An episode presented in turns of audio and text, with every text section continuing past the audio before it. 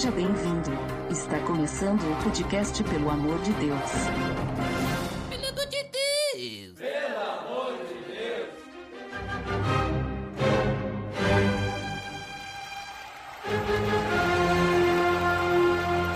Tá no ar! Podcast, pelo amor de Deus! Eu sou Erd The Drummer e hoje nós vamos falar de banquete, né, Botega? É isso aí, hoje vai ser um assunto bastante mórbido. Sei. Isso quer que a gente pense. E hoje aqui, você já ouviu a vozinha dela? Tá aqui conosco a Aline. Opa, eu, como sempre, a única menina do podcast, mas não tem problema, eu vim aqui ajudar um pouco na bagunça e também esclarecer um pouco sobre essa, esse evento tão especial. E não menos importante também tá aqui o João. Opa, pois é, bom dia, boa tarde, boa noite pra você que está nos ouvindo, né? E, e um bom podcast pra nós. Isso aí, porque hoje a gente tá reunido pra falar sobre a última ceia de Jesus. Tá beleza, Edson! Você está escutando o podcast no site pelamordedeus.org.br, que vai ao ar sempre nas sextas-feiras, a cada 14 dias. Curta nossa fanpage em facebook.com.br oficial PADD. Também siga no Twitter, através do arroba underline PADD. Ou entre em contato conosco através do e-mail contato arroba pelamordedeus.org.br.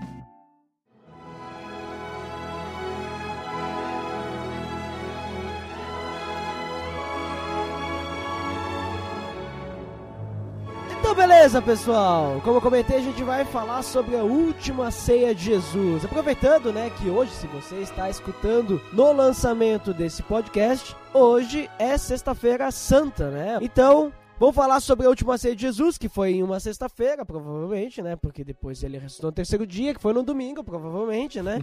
Os cálculos, né? São esses. É, pelos cálculos dos dias da semana, devem ser estes, né? Então vamos falar sobre a, a última ceia de Jesus. Então eu acho que é importante a gente começar falando sobre o contexto histórico, certo? Porque o contexto histórico é muito importante para definir o que aconteceu na última ceia. Então, quem é que pode me dizer qual que era a questão da cultura da época, é, o que que se passava naquela época, por- o que que é essa ceia, por que foi feita essa ceia, qual o motivo deles se encontrarem para fazer essa ceia? Quem é que pode me dizer sobre isso? Podemos começar aí com um resumo de meia hora sobre o que que é a ceia. Não sei se vai demorar muito, mas. Olha, nós temos aí alguns 45, uma hora aí, Tá acho que ótimo. um resumo de meia hora. Tá tranquilo, né? Já... Mas então, a, a Páscoa judaica, é, também conhecida pelos judeus como a Pesach, não sei se eu falo certo. Você que é Ué, judeu, vai. não, não. Você que é judeu não se que, manifesta por você que é judeu e sabe como fala certo isso aí, por favor, coloque nos comentários a, a pronúncia certa. Então, ela começa antes dessa da- do momento da ceia mesmo, onde que o, toda a casa ali do judeu retirava tudo que era tipo de fermento que era contido nos alimentos e que lembrava então o pecado. né? Então acontecia esse momento familiar aí de retirar o fermento e depois então pro início da, da ceia. A família toda se reunia ao redor de uma mesa, era lavado as mãos e a gente pode lembrar lá de João 13 que, João, que Cristo também lava os pés dos discípulos, né?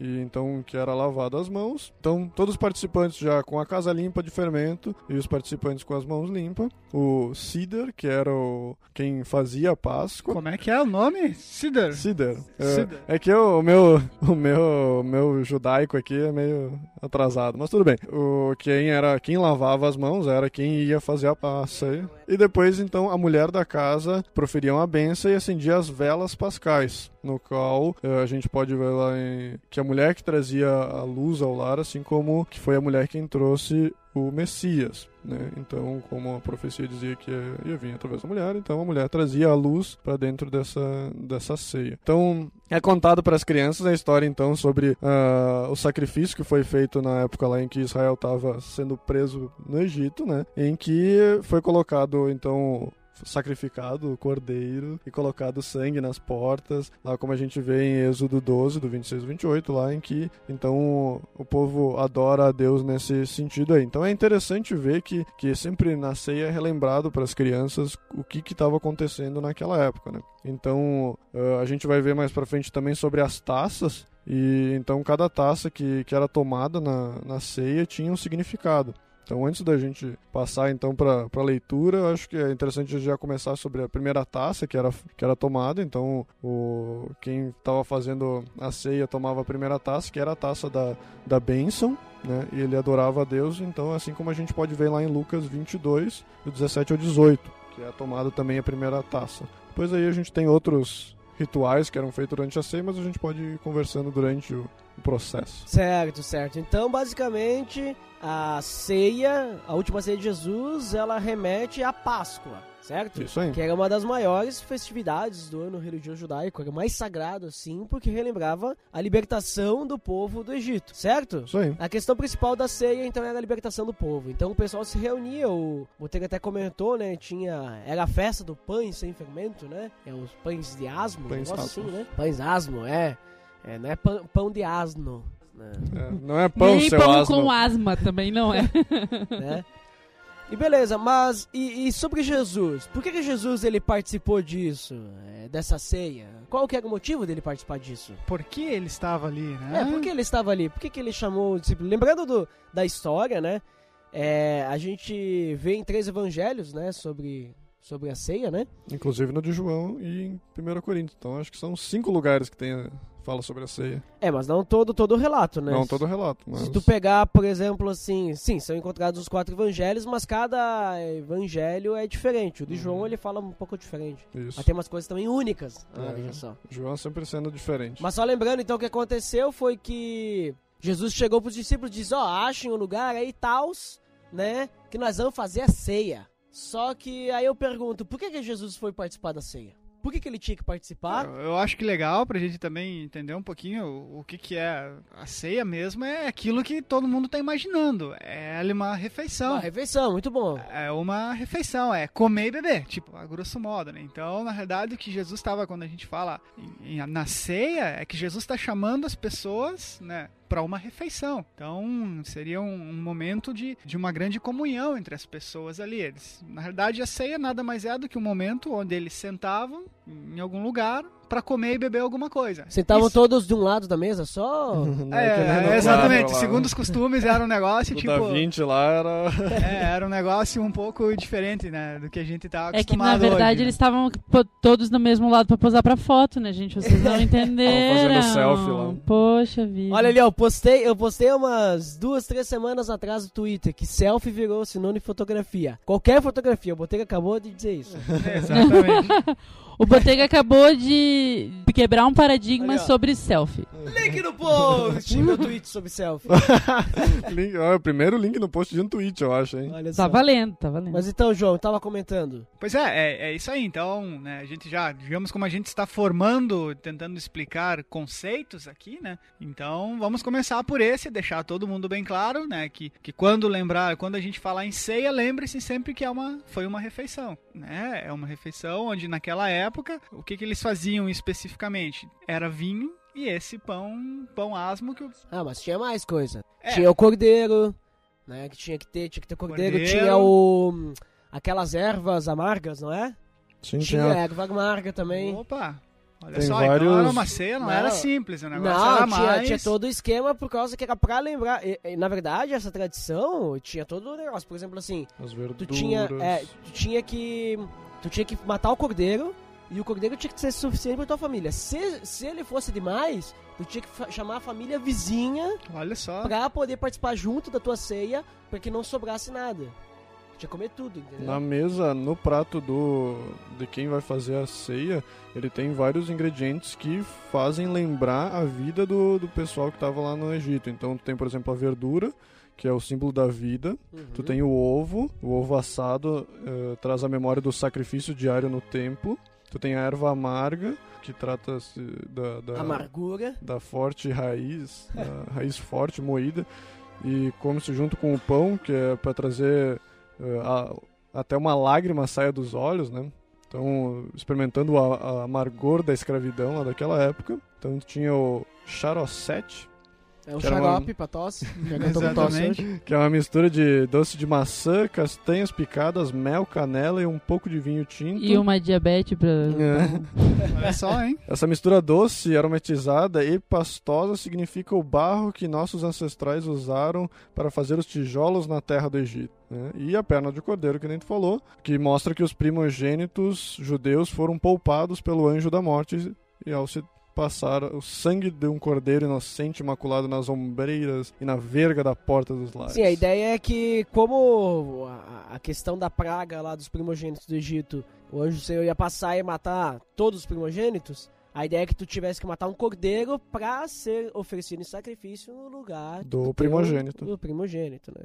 No caso. Então essa que era a ideia. E, é, e também isso tudo volta lá para o sacrifício que Cristo fez, né? Então, Sim, mas aqui na última ceia, se- Cristo ainda não se sacrificou. Não sim. sacrificou.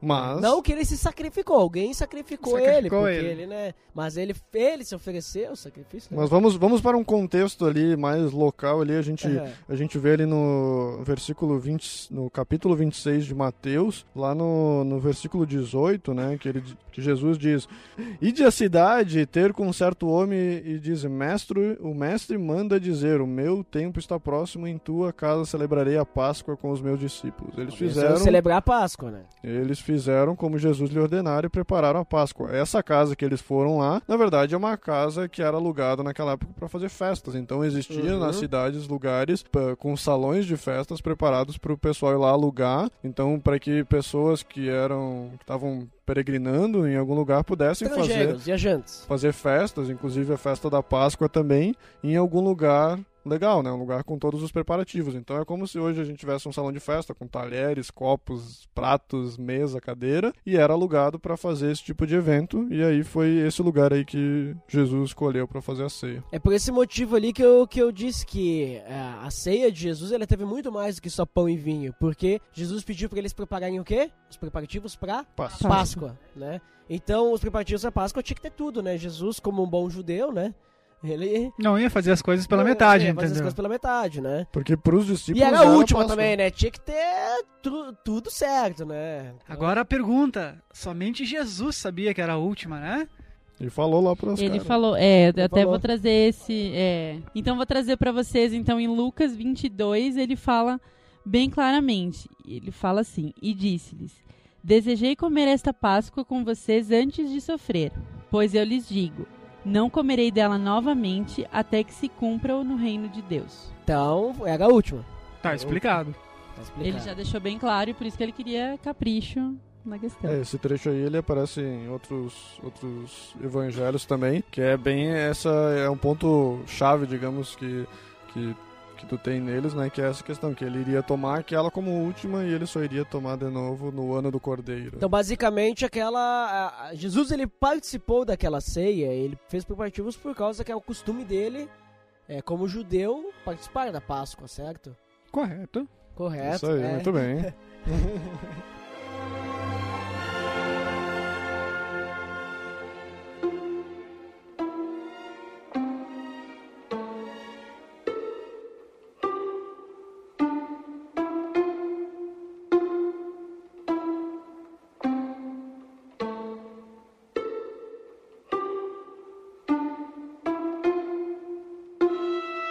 bem, pessoal. Então a gente viu ali o contexto. Então a ideia principal, em resumo, é que Jesus ele era judeu, né? E ele precisava participar, precisava no sentido porque era um costume, né? Era a tradição daquela Era a tradição, era uma festividade sagrada, né? E ele precisava participar então da festa dos pães sem fermento ou as festividades da Páscoa.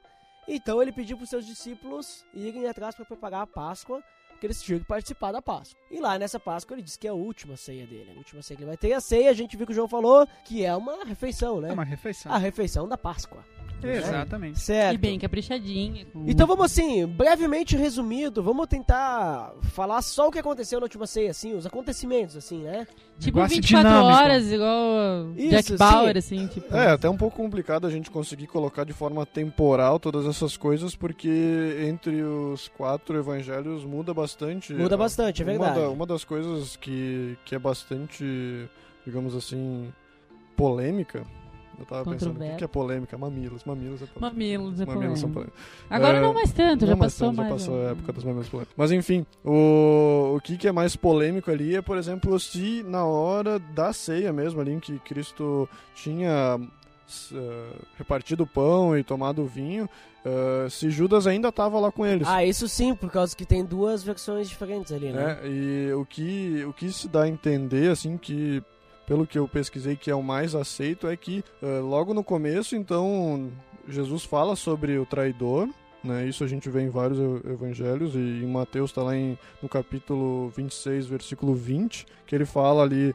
sobre que alguém iria trair ele. E aí, então, fala que é Judas. E nesse momento, então, Judas teria saído, né? Só que se tu for olhar em outro, acho que é em João, que ele, que ele fala que ainda estava lá, ou vice-versa. Então, na verdade, o que, que acontece é que talvez eles, eles não usam de forma temporal todos os, os acontecimentos. Sim, né? sim. Mas o que dá mais a entender é que no começo da ceia, então, ah, Judas estava lá, aí Jesus fala que alguém iria trair, aponta para Judas, né, através do, daquele negócio mais singelo, assim, não vou falar, mas já falando. Aí então Judas teria ido embora, até porque se a gente for pensar assim, tomar a ceia, como fala em Coríntios, com a culpa, né? Que Judas Aham. seria o cara que iria trair, mas iria tom e tomou a ceia, então estaria tomando para si o mal ali, enfim. Aham. Então eu- a- talvez pode gerar até um- uma discussão teológica sobre isso. Mas o mais aceito é isso, que o Judas saiu, então estaria só en- entre os 11 discípulos.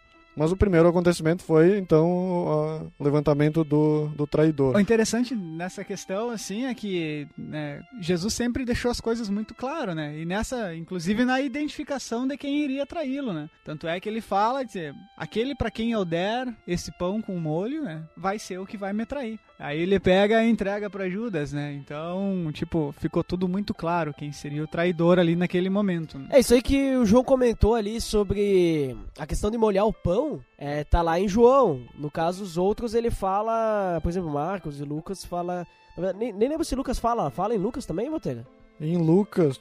Ele pra- fala sobre Que Mar- o prato. Que Não, Mateus não, não. ele fala quem comer do mesmo prato, É né? isso aí. Talvez Jesus pode ter colocado o pão no prato e deu o prato, né? O pão Olha ali, molhado. É. Pode ser, é Ah, uma possibilidade. Ah, ah, e aí, ó. É. Olha o 26, Lanjão. Respondeu Jesus: Aquele a quem eu der esse pedaço de pão molhado no prato.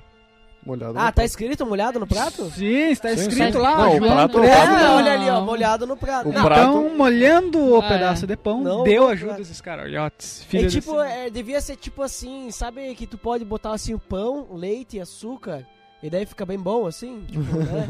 Não, mas o, assim, o tipo, prato tá, assim. pote, o prato tá assim, em quatro, um nos quatro evangelhos, porque lá em Lucas também diz, né, que todavia a mão do traidor está comigo à mesa, né? Então, tá ali na mesa, tá o prato também, Olha né? ali, O prato tá ali no na mesa, é verdade. Implícito na conversa. Só o prato rolando. Tá, mas vamos lá, só pra gente resumir o que eu falei antes, que eu queria resumir só os acontecimentos da ceia antes, né? O que aconteceu? Vamos lá, vamos resumindo então. Os quatro evangelhos têm as passagens, alguns têm passagens diferentes. Uhum, Por exemplo, João, ele é bem diferente de todos, né? Sim.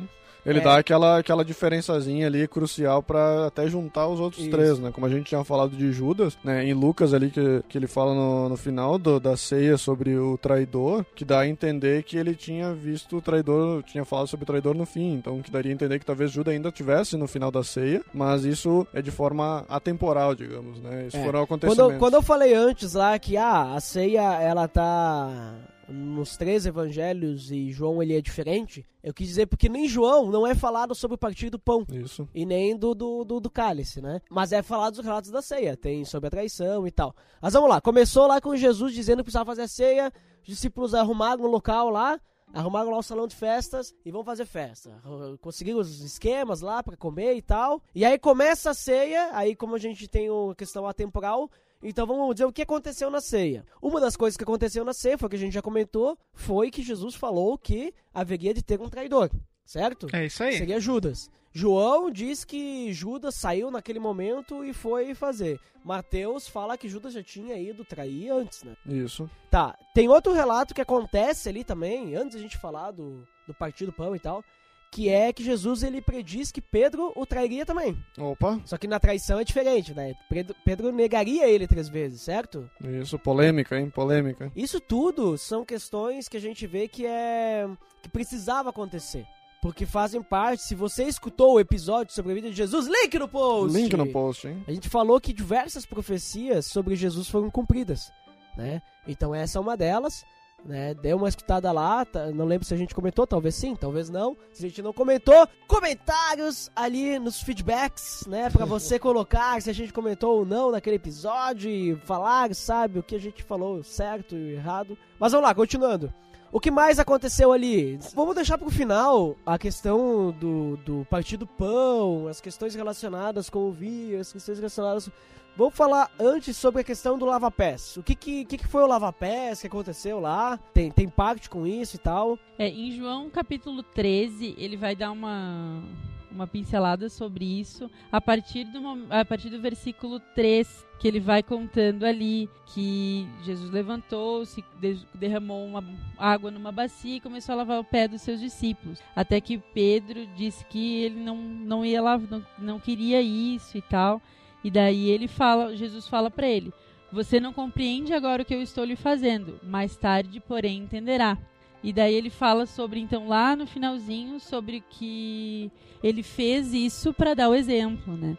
Lá em tre- João 13, 15, ele fecha com Eu lhes dei o exemplo para que vocês lhe fa- façam como lhes fiz. Uhum. É, e essa questão de lavar as mãos, é, como eu tinha dito, ela é a primeira parte da ceia, né? Então, o, era tirado o fermento, então era feito então, o pão sem fermento, e então era lavado as mãos das pessoas que iam participar naquele momento. Então, Jesus dá esse exemplo de lavagem dos pés também, né? Como esse símbolo de humildade, aí, da questão de que a pessoa tinha que ser uh, última para ser o primeiro, o primeiro para ser o último, lá, aqueles exemplos que todo mundo já conhece. E ele faz uma analogia bem bacana aqui em 13 10, que ele, o Jesus fala assim: Quem já se banhou precisa apenas, apenas lavar os pés. Todo o seu corpo está limpo. Vocês estão limpos, mas nem todos. É, isso era uma coisa que acontecia bastante, que o pessoal, quando caminhava muito de uma cidade para outra, quando chegava em algum lugar, era lavado os pés, né? Porque normalmente o pé tava sujo de poeira e tal. Então era feita essa lavagem dos pés. Aí, nesse momento que ele fala então, se é pra lavar, vamos lavar tudo, né? Aí eles, não, se é pra se banhar, vocês já se banharam, né? E, e isso a gente pode fazer um link bem interessante sobre que o crer em Jesus é o que nos lava do- dos pecados. Então, assim, eles já estavam, o corpo deles em si já estava limpo, mas ainda precisava algo mais acontecer antes de que o reino se cumprisse. Então era isso, mais ou menos isso que, que aconteceu ali. Ele estava figurando uma cena para que eles entendessem o que estava por vir mais adiante. né? E era um exemplo também de que Jesus tava, veio para fazer as coisas um pouco diferente do que o pessoal estava acostumado, né? Porque era, digamos, o mestre servindo aos discípulos, né? Não que antigamente o contexto histórico era que os mestres eram servidos pelos seus discípulos. E Jesus veio para, digamos, quebrar esse paradigma, né? Que, que havia na época. Ou seja, o mestre, tanto é que a primeira reação ali de Pedro é: opa, peraí. Não é assim, você é o mestre, eu tenho que lavar os seus pés. Mas aí vem Jesus dar uma explicação ali do, sobre o que ele veio fazendo. Muito bem, muito bem. Então agora eh, tem mais alguma coisa que acontece nesse momento ali que o pessoal tava se reunindo pra ceia. É, porque a ceia em si realmente vai ser a para comilança, né? Come lance. Uma das coisas que a gente não comentou é aquela questão do de que Judas consegue ver ali em João que Satanás tinha entrado em Judas para ele para que ele cometesse essa traição, né? Então é interessante a gente comentar, né? Porque até se torna um pouco teológico isso, a Uhum. questão de será que então Judas era cristão e foi tomado pelo Satanás, entrou um espírito maligno nele? Ou será que eh, ele não era cristão então, né? Porque ele traiu Cristo? É bom lembrar que naquela época não tinha Espírito Santo ainda, né? Sim. Então a gente só é selado pelo Espírito Santo depois do sacrifício de Cristo. Então, digamos assim, naquela nesse Tava livre. momento não tinha o selo do Espírito Santo. Pelo menos eu entendo dessa forma. Antes de Jesus, a, a- a salvação era pela graça. Mas a graça mediante a fé das, das pessoas. Então Moisés foi salvo pela que a gente vê em Romanos, né? Que Moisés ele foi salvo pela graça também, mas mediante a fé que ele teve. Ele foi um exemplo de fé, mesmo fazendo as coisas erradas. E agora a gente é salvo pela graça mediante a fé em Cristo. É, esses discípulos eles estavam em processo de transformação, né? É um como se fosse um hiato na história. Eles eram judeus em reforma, eles ainda não podiam ser cristãos porque eles ainda não não tinha uma manifestação do Espírito Santo que vai acontecer só lá em Atos, né? Na festa de Pentecostes. Então, vem muito daí, assim, essa tem essa lacuna, né? De eles ainda são judeus, mas eles já não são mais os judeus tradicionais que ainda estão esperando o Messias. Eles já haviam reconhecido, mas ainda tinha algumas coisas, alguns eventos históricos para acontecer. Eu acho que isso, sobre essa questão aí, eu acho que segue uma, de certa forma, quando a gente olha para aqui pro, no capítulo 13 de João, acho que dá pra gente observar uma certa ordem cronológica nisso, né? Porque ali no versículo 2, no capítulo 13, versículo 2, está escrito assim, ó, estava sendo servido o jantar e o diabo já havia induzido Uhum. né, Judas Iscariotes, filho de Simão, a trair Jesus. Ou seja, Na digamos... verdade, Je- eh, Judas ele já tinha conversado com os mestres da lei antes da ceia. Exatamente, ou seja, ele já havia sido tentado, né? Uhum. Digamos, é com muito parecido com o que acontece hoje com, com, com até mesmo com a gente, né? Pô, às vezes a gente tem a- é tentado a fazer alguma coisa errada, né? Fica naquela tentação, a gente é induzido a fazer as coisas erradas. Então aqui, nesse momento, Judas já estava nesse contexto. Ele estava, ele viu que seria algo legal para fazer, que era algo seria legal, ia ser rentável para ele, né? Então ele já estava vendo dessa forma. E Jesus, como ele, como ele sonda, né, os corações, Deus, ele Jesus conhecia o pensamento das pessoas. Ele viu, entendeu dessa forma e já falou, lá no capítulo 26, né, que um pouquinho antes, né, no capítulo No versículo 20 26. isso, no versículo, no versículo 21, né?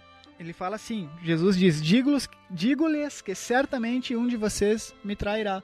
Ou seja, então Jesus já estava conhecendo ali que algum dos doze já estava tentado, já estava com o coração inclinado para fazer essa maldade aí para Jesus. E mais adiante eh, dá um alvoroço ali entre os discípulos que cada um começa a se perguntar: serei eu, serei aquele, né? De certa forma causa uma confusão ali.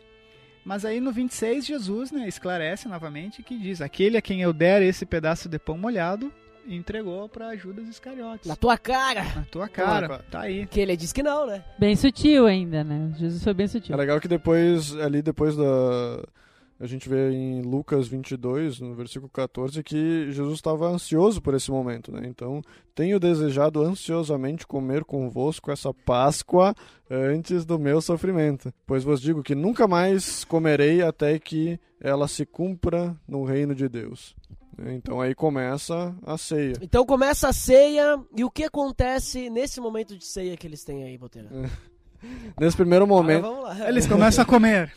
Nesse primeiro momento, então, que nem eu tinha comentado antes, vem o primeiro cálice, que é o cálice da bênção. Então, e, toma, e tomando um cálice, havendo dado graças, disse: Recebei e parti entre vós. Pois vos digo que de agora em diante não mais beberei do fruto da videira até que venha o reino de Deus. E é interessante que esse primeiro cálice não é o mesmo cálice que ele lê de- depois, né? Que depois ele, ele fala novamente, né? Este é o cálice da nova aliança no meu sangue, né? Então este primeiro cálice é justamente aquele do da cerimônia, né? O, o cálice da bênção. Da bênção de Deus. Isso. Tá, então depois que ele faz isso, né, que ele diz que é pra partilhar é, entre eles, que no caso, ah, eu vejo assim que os discípulos eram nada mais, nada menos do que bons gaúchos, né?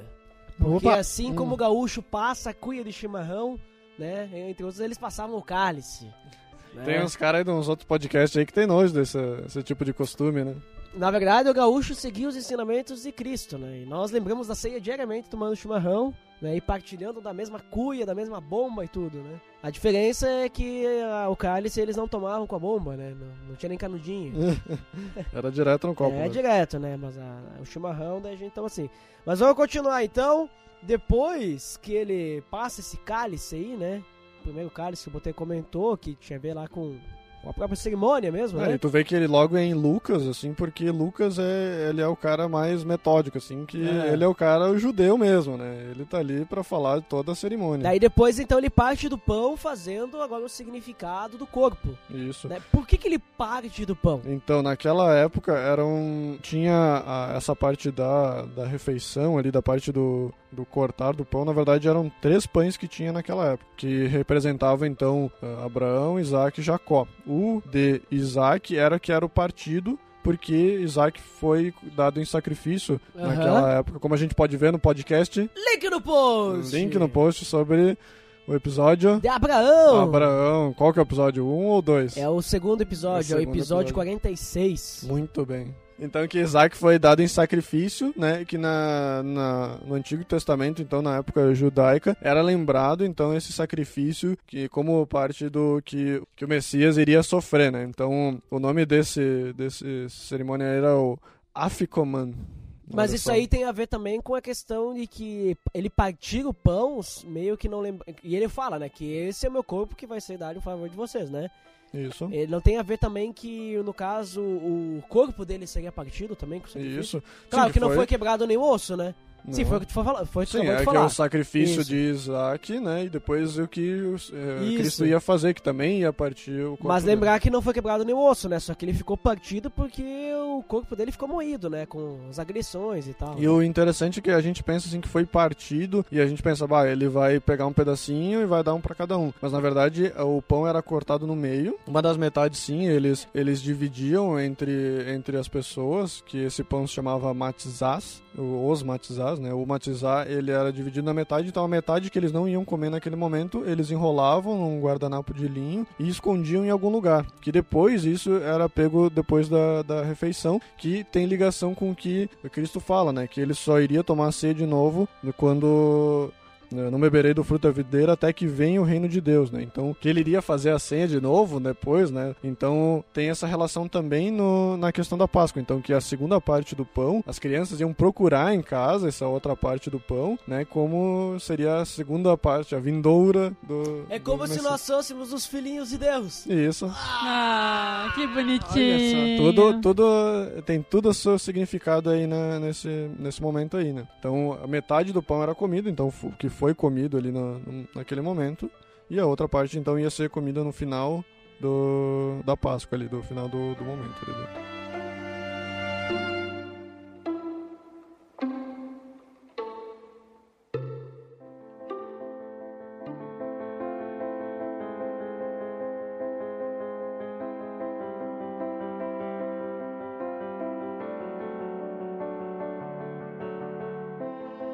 Depois ali o que acontece é que ele toma o cálice daí, né? Que daí seria outro cálice, sim. Né?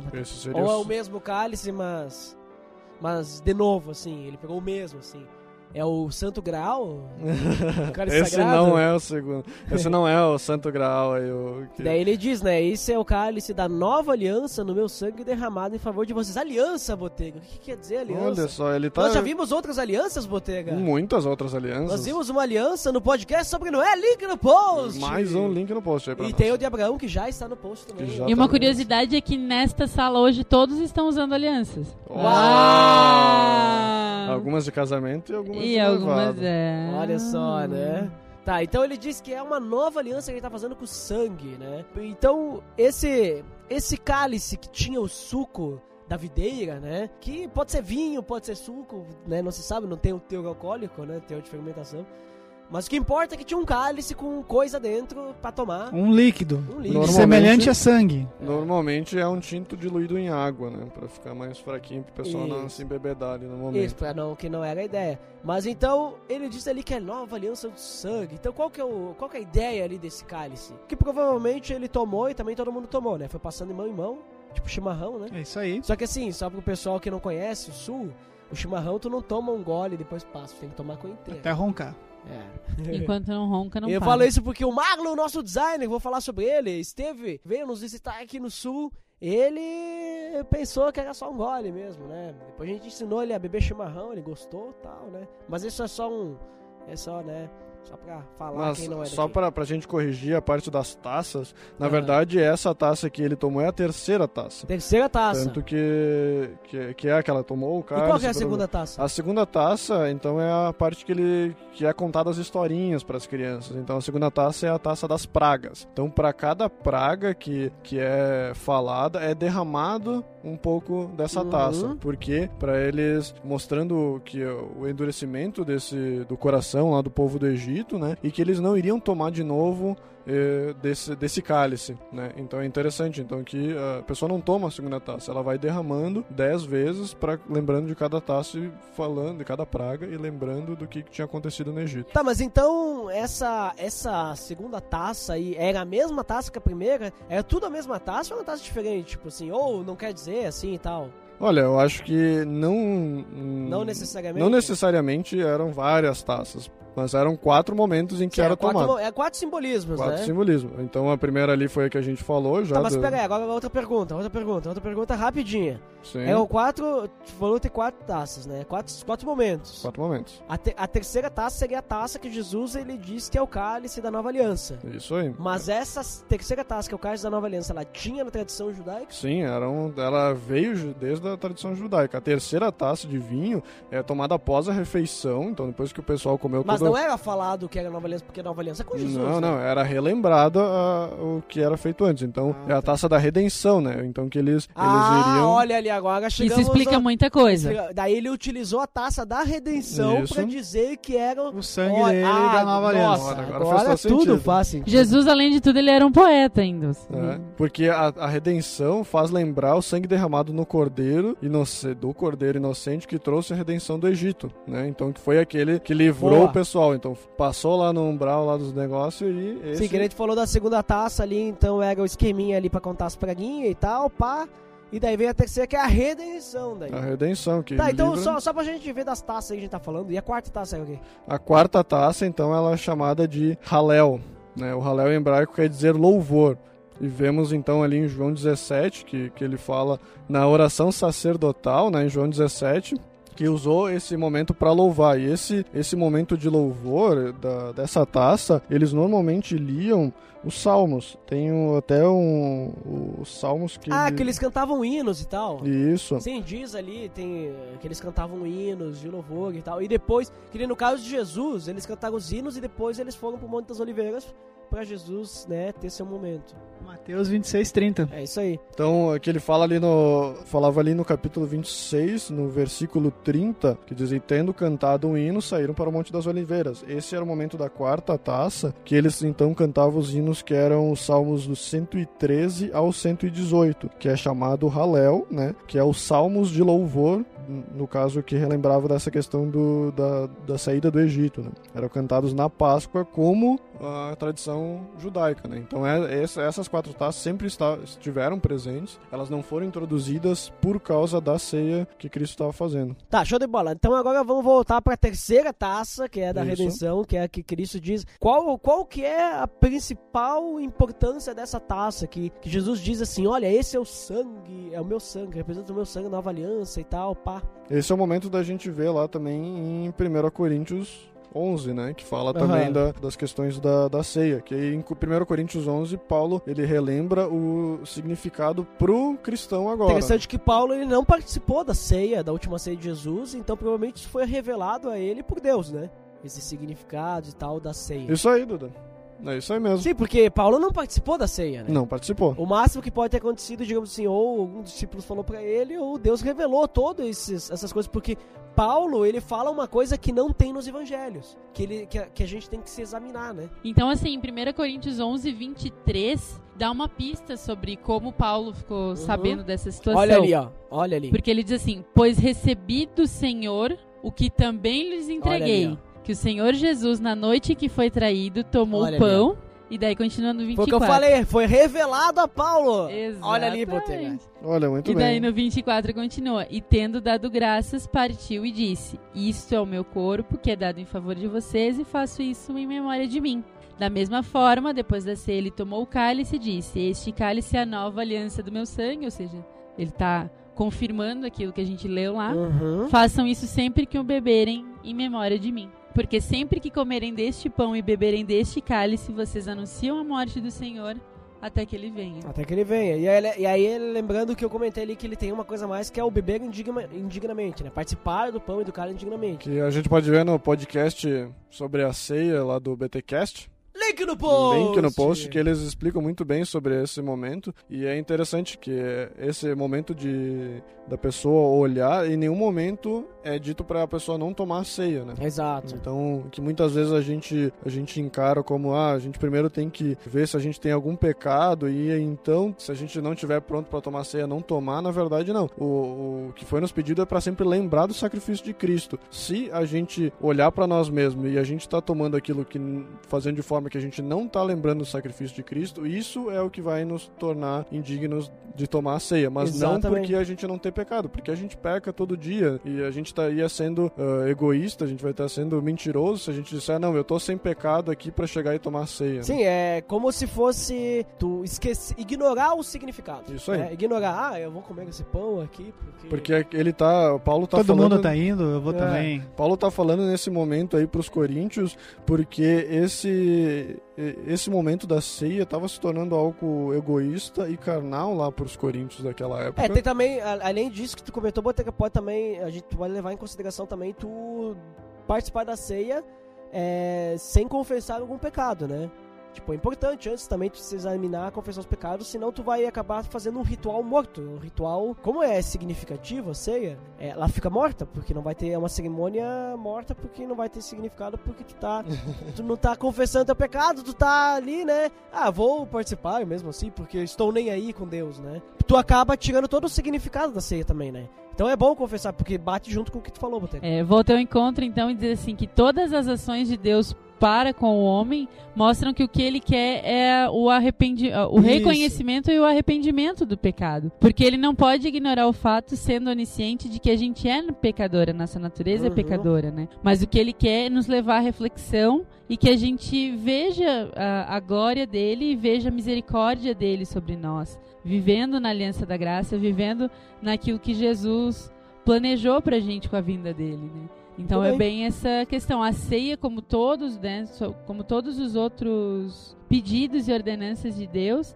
eles levam então o homem ao arrependimento e ao, reconhecimento e ao arrependimento do pecado, como é a questão do batismo e todos os outros. Mas e, é interessante a gente ver ali que é então examine-se, pois o homem a si mesmo e assim coma do pão e beba do cálice. Isso. Ele não diz examine e daí E então se tu não decide. tiver legal, E tu é, decide depois. É. Não, examine, então a pessoa vai ter que ir lá e dizer, olha, realmente, ó, esse é o ponto errado, esse é o ponto Isso. certo. reconhecer, né? mas- isso, e depois vai lá e toma. né? Vai lá e toma. Não é aquele negócio, bah, eu vou lá na igreja, tô meio mal com Cristo e eu, eu examinei a mim mesmo e eu preferi não tomar ceia. Então, ah, eu tô- cometi um pecado essa manhã, atravessei o falo vermelho, bah, não vou mais poder tomar isso. É, não vou poder tomar ceia. Né? Porque fazendo isso é como se tu escolhesse não se reconciliar com Deus. Exatamente. Então, basicamente, o cálice que, que Jesus bebeu e passou aos discípulos e disse que, olha, esse aqui representa meu sangue, tem o principal significado do lavar dos pecados, né? Isso, o da cálice redenção. re- re- re- regenerador. Isso, da redenção do, do povo.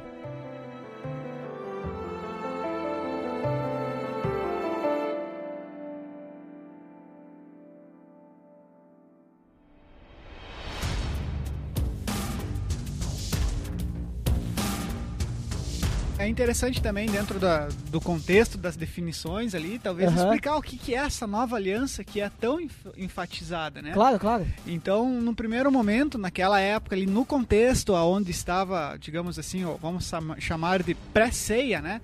Qual era a aliança, qual era o acordo, né, que Deus tinha com os homens? Era através da lei. Era da lei. Era da lei, ou seja, se você tinha um problema, se você cometia um pecado, olha lá o que diz a lei.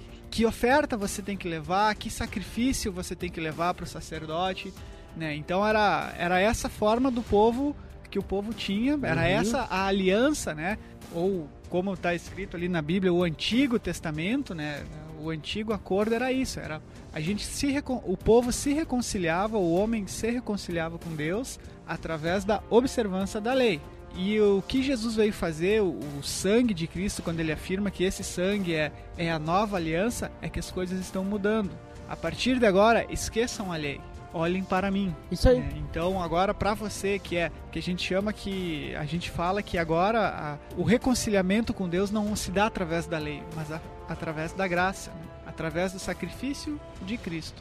Então é essa a aliança, a nova aliança que Jesus está trazendo para esse povo. Talvez ali no momento eles não tenham entendido ainda, né? Mas a, a, nova aliança a nova aliança que Cristo está trazendo é essa aí, né? Que ele vai ser sacrificado e agora não observem mais a lei, observem a mim. Muito bem, João. Só, mas é importante a gente lembrar, assim, que para nós o importante é assim que hoje quando a gente participa da ceia, né? Que a gente tá falando da última ceia, né? Mas hoje quando a gente participa da ceia a gente tá fazendo relembrando, né? Então como a gente relembra é o significado. Mesma coisa na última ceia lá, quando eles beberam e comeram, eles não comeram o corpo de Cristo nem beberam, né? Cristo ele tá dando significado, né, Botega? O que, que é? Qual que é o nome disso aí, Botega? Conhecido também como transubstanciação. Olha ali, Botega, e seus comentários teológicos! Fantástico! Não... Agora soletre transubstanciação. Vamos lá, T-R-A-N-S-U-B-S-T-A-N-C-I-A-C cedilha A-T-U-O. Ah. Uau! Nossa, esse é o Botega, gente. Não é por nada que ele está no Pelo Amor de Deus. Mas é, não ocorreu a transubstanciação ali, né? Porque uhum. o, o, pão e o vinho não uhum. se transformaram em sangue e corpo de Cristo. Até porque Cristo estava lá, em nenhum momento ele cortou a veia dele, derramou Exatamente. na coisa, fazer um, um, pacto de sangue ali com o pessoal. Então, o, isso é em memória. Assim como a Páscoa era a lembrança da memória do sacrifício do cordeiro que foi morto para aquela questão do Egito, né? Que também é uma lembrança. Hoje ainda também é uma lembrança. É mais relembrar, então, né? Isso aí. Significado, ainda... simbolismo. Isso aí. Ainda é pão e ainda é vinho e nada disso é. é especial. Se tu derramar no chão ou se tu... Mas não coma, não participe indignamente, senão... Olha, hein? Pode ser complicado. O Paulo tá avisando, hein? É. Examine-se.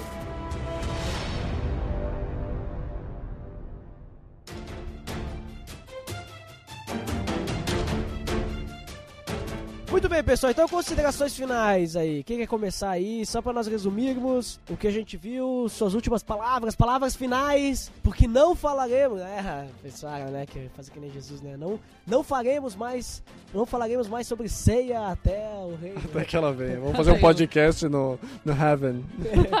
Ai, não, não, tô brincando. Vamos fazer um podcast ao vivo nas bodas do Cordeiro. É isso aí. nas bodas. Ouça ao fundo as cornetas e os calopes dos cavalos. Não, não, tô brincando, gente, mas vamos lá. Últimas palavras rapidinho aí. Vá, tipo, te resumo o que vocês concluem. Eu acho que o mais importante de, de tudo isso é que a, a ceia, a Santa Ceia, marcou então o, o ápice do ministério de Jesus antes da crucificação, né? É ali que ele se reúne pela última vez para estar tá com quem ele escolheu, aqueles que ele chamou e, e treinou, digamos assim, para que fossem os replicadores da mensagem que ele tinha, né? E ali ele mostra que até nisso ele uh, teve um capricho extremo, porque houve toda uma preparação e todo um cuidado cuidado para que ele pudesse falar isso e dar mais exemplos ainda, os últimos que, que faltavam. E tem uma, uma, uma palavra-chave que a gente precisa pegar, que é o em memória de mim, né? Esse, essa expressão em memória de mim é algo que nunca pode sair do coração da gente, porque é o que ele, o que ele gostaria que a gente realmente pegasse dessa Santa Ceia, né? Que não importa o que acontecesse, não importa todas as dificuldades que os discípulos iam passar, ou mesmo o quanto a fé deles fosse testada, e isso acontece até hoje com a gente, mas que eles não esquecessem, uh, não tirassem ele da, ele da memória, não tirassem aquele momento especial, aquele momento de intimidade com ele, né, extrema, onde ele estava ali, onde ele estava participando de uma festa tão especial, que eles não, não tirassem isso de, men de mente nem quando viessem os tempos difíceis. Então, é interessante esse nosso papo aí para a gente entender e é sempre muito importante a gente é, buscar o contexto histórico para a gente entender o que a gente está fazendo também, porque muitas vezes a gente entra nessas, vamos tomar ceia, vamos tomar ceia, mas muitas vezes a gente não sabe nem direito o que está acontecendo, né? Então a, a Bíblia é feita para a gente entender ela, saber o que aconteceu desde o início até o final, né? Então que a gente possa com esse nosso podcast dar esse desejo, essa vontade uhum. de quero mais, de da gente buscar mais sobre o significado de todos esses, esses simbolismos que a gente faz, tanto a ceia quanto o batismo, né? Que são essas que, coisas que todo cristão deve fazer.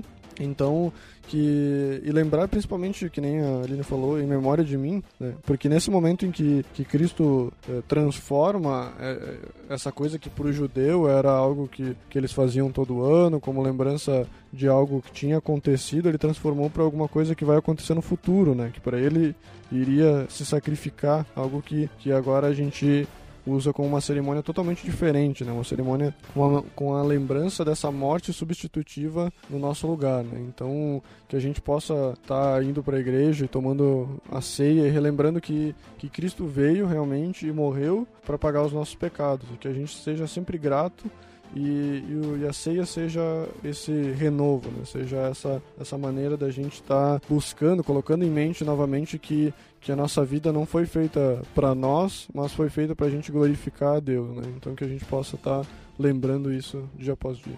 E vale a pena a gente ressaltar aqui também que esse momento de ceia não é algo para você fazer na sua casa, sozinho, na sua mesa, né? É um momento de você estar tá em comunhão, você tá numa, você está numa, numa igreja, entendeu? Ir num, num grupo, aonde for, aonde tenha mais cristãos, não porque às vezes talvez, bah, então beleza, eu vou às vezes podemos nos enganar e dizer, bom, vou fazer isso aqui em casa, vou, todos os dias, vou pegar noite. o meu, vou pegar um, meu suco aqui todo dia de manhã, vou fazer eu a minha ceia. Acredito que não seja esse o propósito que Deus tem. É, é lembrar do sacrifício de Cristo, lembrar da, que o que o corpo dele foi foi partido, isso a gente precisa fazer todo dia, todo instante na nossa casa. Mas esse momento de ceia, de comunhão, de estar reunidos como como grupo, né, para tomar a ceia mesmo, isso a gente precisa fazer na companhia de outros cristãos, para que a gente possa compartilhar e partilhar de tudo isso junto, né? Essa eu acho que é uma consideração importante. A gente, que às vezes, sei lá, nunca vi, nunca conheci ninguém que tenha feito tomado uma ceia sozinho. Mas sempre fica a dica, não faça isso, entendeu? Não tipo, procure, isso. como se diz, procure o grupo, procure a igreja, procure, procure o grupo mais próximo. mais próximo de você e vá lá, descubra como é que é. Geralmente é no domingo, né? Que o pessoal faz isso uma vez por mês e te informa e vai lá e tenta fazer isso aí. É, tem igreja que faz todo final de semana, mas também não quer dizer, né? Não quer dizer. Eu vejo que bom seria se a gente lembrasse todos os dias, todos né? Os Tivesse dias. como participar todos os dias. Mas também não podemos deixar que isso caia num comodismo, caia num, é, sei lá, numa, num costume que a gente vai acabar perdendo foco, né? Perdendo sentido. É então, isso aí. Uma, a coisa mais importante da ceia é o significado. E Jesus, na sua última ceia, o que ele mais fez uh, acontecer foi dar significado às coisas. Ele deu um significado pro pão, pro, pro cálice de suco, ou seja o que for que tinha lá, o vinho. Ele também, naquele momento lá, em algum momento lá perto daquela, daquela aquela cerimônia que ele estava fazendo, ele fez o tal do lava-pés lá para ensinar. Algum momento lá perto também dessa questão da ceia, ele também falou que Pedro ia negar ele três vezes, falou que Judas ia trair. É, aconteceram diversas coisas, né? E tudo tinha significado para Jesus. Jesus é uma pessoa que ele não fala as coisas por nada. É Jesus, Jesus não era um cara de fazer piadinha. Não, né? ele tipo, não jogar brincava. conversa fora tudo que ele falava tinha sentido e era, pra, era edificante, né? É, exatamente. Então eu penso que é esse que é o significado que a gente tem que lembrar das, da última ceia de Jesus, né? Levar para nós, que ela tem que ser muito significativa para nós, para nós lembrarmos dela sempre. E para encerrar, então, tem um texto, um pequeno texto aqui explicando de um autor chamado Wayne Gruden, que quando ele vai explicar o significado da, da ceia do Senhor, ele fala que, um, que quando a gente toma ceia, a gente está afirmando a nossa fé em Cristo. Uhum. Quando a gente toma o pão e o cálice, né, de vontade própria, porque a gente entendeu que aquilo é importante, a gente está afirmando a seguinte frase: Preciso de ti, e em ti confio, Senhor Jesus, para perdoar os meus pecados e dar vida e saúde à minha alma, pois somente pelo teu corpo partido e pelo teu sangue derramado eu posso ser salvo. Então, quando, quando a Bíblia fala quando a gente comentou aqui, examine-se a si mesmo, né? Se a motivação que, que tá no seu coração no momento da ceia é essa, né? Que você entende que aquilo ali que você vai fazer, que você entende que aquele pão que vai ser partido é o corpo de Cristo e aquele suco, né? Que você vai tomar é o sangue de Cristo e que somente aquilo ali pode, pode te lavar dos teus pecados, eu acho que isso você está tá de acordo com o que Cristo pede. Então é isso, pessoal. Então, a gente falou diversas coisas, provavelmente deve ter faltado alguma. Lembrando, né, que a ceia é uma das ordenanças de Cristo, né? Então, é, você que entende, você que sabe, é bom participar. E se você é, viu que a gente falou alguma coisa que faltou ou se a gente falou alguma coisa errada, coloca aí nos comentários. Nós queremos sua participação na área de feedbacks. E falando em área de feedbacks, agora vem a área de feedbacks. Até logo. E se você não escutar a área de feedbacks, então até o próximo. Até mais.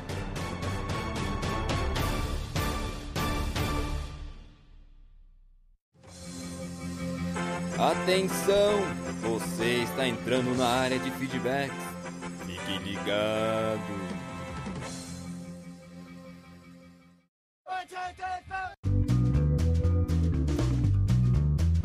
Estamos na área dos feedbacks do PDD. Opa! Dandeco! Opa, eu. Hoje vamos ler os feedbacks do episódio 47. Calma, depois piora, né? Você acha que vai piorar? Eu acho que vai piorar. Então vamos falar sobre isso depois, porque antes temos que lembrar do nosso feed, que é... Opa, o feed é o pelamordedeus.org.br barra feed barra podcast. E lembre-se de assinar também no iTunes, avaliar. Você pode nos dar as estrelinhas, pode deixar um comentário, isso nos ajuda muito. Né? Se você não souber acessar o iTunes, link no post! Opa! O link sempre está no post do iTunes.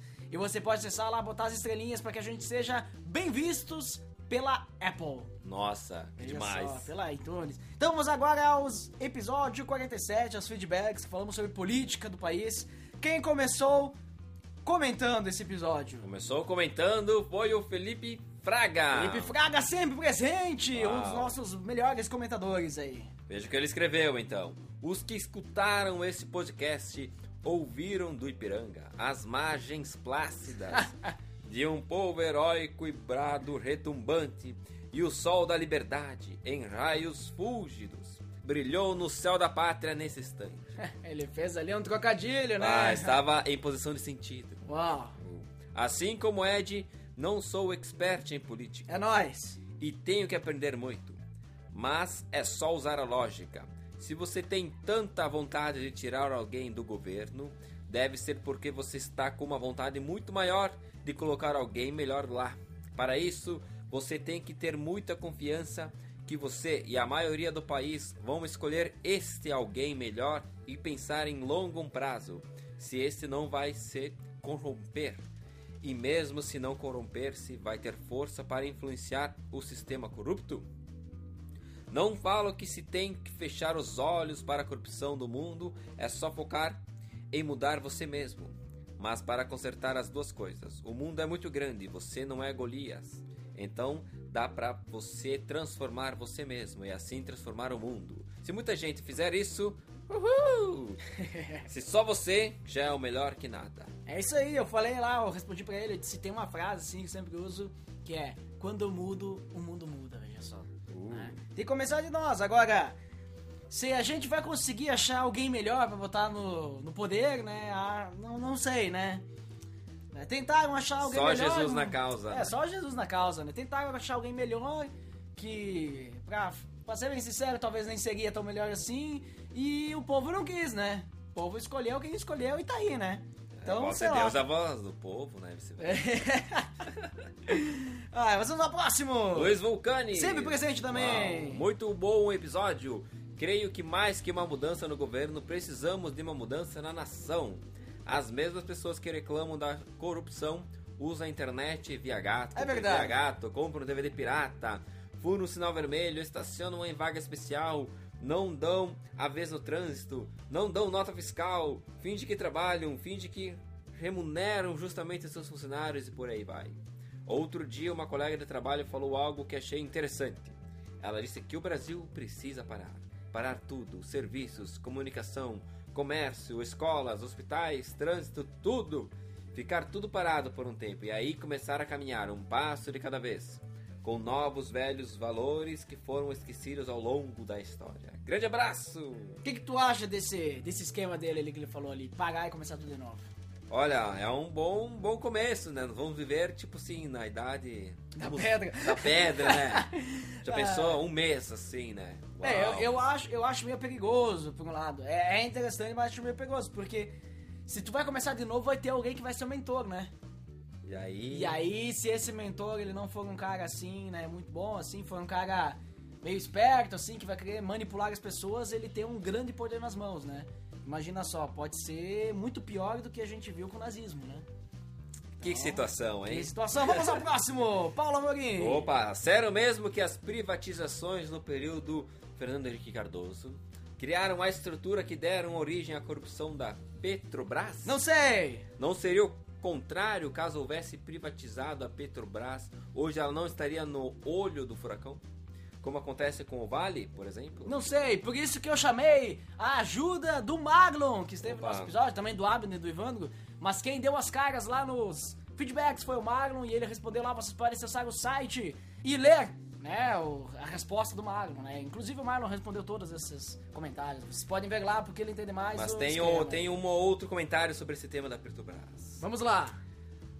Tá todo mundo pensando que agora que estão roubando a Petrobras, mas eu tenho fontes Uau, Fontes. Com fontes. diretos da Petrobras, do pessoal que trabalha lá, que eu conheci, Uau. que falou que desde a fundação da Petrobras existe o roubo. Uau, desde a fundação. Ação. Então não é de agora, não é do FHC. Começaram, já começaram roubando, né? Porque é uma coisa que tem muito dinheiro. Na imagina, verdade, a própria Petrobras já foi roubada, né? Digamos Sim. assim, eles chegaram roubando as terras das pessoas. Eu tô Então, brincando, né? Isso eu é. não sei, isso eu fui- inventei agora. O que acontece é que a bomba estourou agora, né? É, Mas, uma hora a bomba é, ia ter que estourar, né? Estourou na mão do pessoal que tá aí, né? É, vamos ao próximo! O Denis Cruz, o Ed com esse papo de humildade, dizendo que não é expert, mas foi um cast com um papo bem lá em cima. Mas não foi por causa minha, por causa dos outros, né? Oh, gostei do pessimismo do Abner. A realidade é que todos nós estamos sentindo esse down do nosso poder de compra. Abril vem aí com mais gente na rua. Vamos ver como o governo consegue sair dessa. Se respirar, bom pro país. Eu quero dizer parabéns para a qualidade do áudio e a edição, que nesse episódio está uma beleza. Todos os áudios cristalinos. Porrada total. Uau! Fantástico! Eu falei, né, que os créditos são também ao Dandeco, que fez a sonoplastia!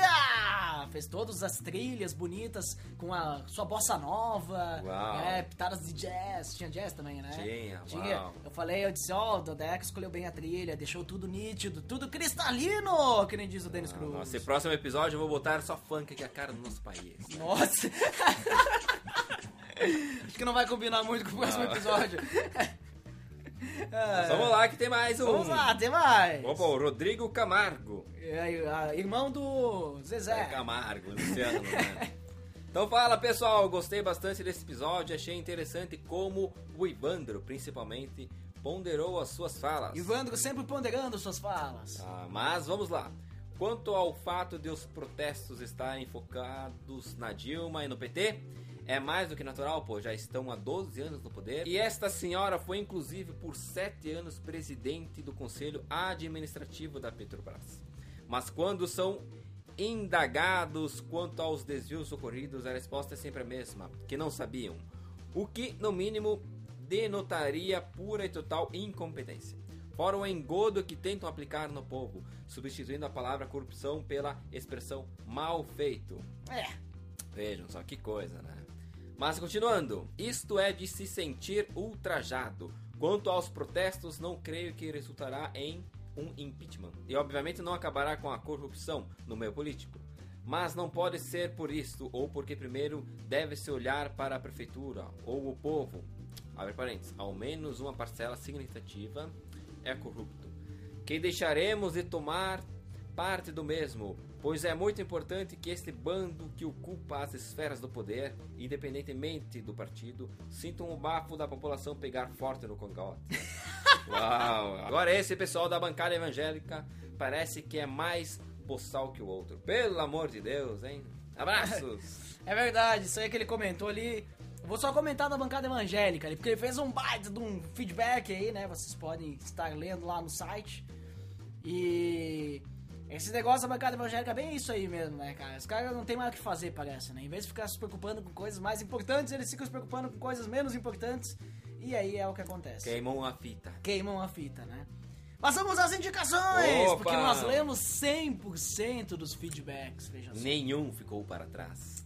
Vamos lá, as indicações. Então as indicações, as indicações são Achando Graça 61, A Crise Maquiada. Esse aí, ó, que eles falaram sobre a crise maquiada. Uau! Esse, esse episódio foi lançado um dia depois do último episódio, pelo amor de Deus. Então vocês podem escutar lá, tá muito legal, tá muito bom, vale a pena link no post! Oh, dessa vez eu esperei, né? Ah, veja só, você... Dei prioridade. Você cuidou, né? Veio.